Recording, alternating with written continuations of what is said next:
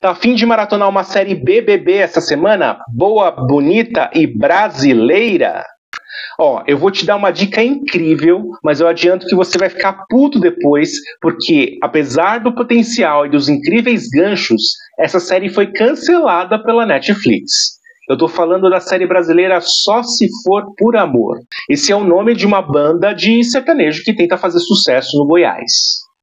Assim que a banda começa a ter visibilidade a partir da morte de um cantor sertanejo, a vocalista Deusa recebe uma proposta de carreira solo para ocupar a lacuna deixada do cenário sertanejo pelo cantor que se foi.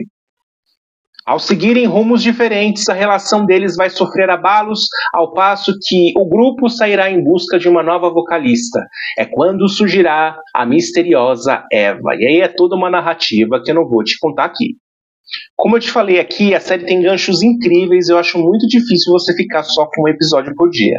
Um gancho de temporada é a descoberta homossexual de uma das personagens, e esse spoiler eu não vou te dar, porque é preciso que você tenha experiência da jornada dessa personagem para sentir o quão angustiante vai ser assumir-se homossexual na segunda temporada. Quer dizer, a personagem vai ficar no armário, porque não vai ter a segunda temporada.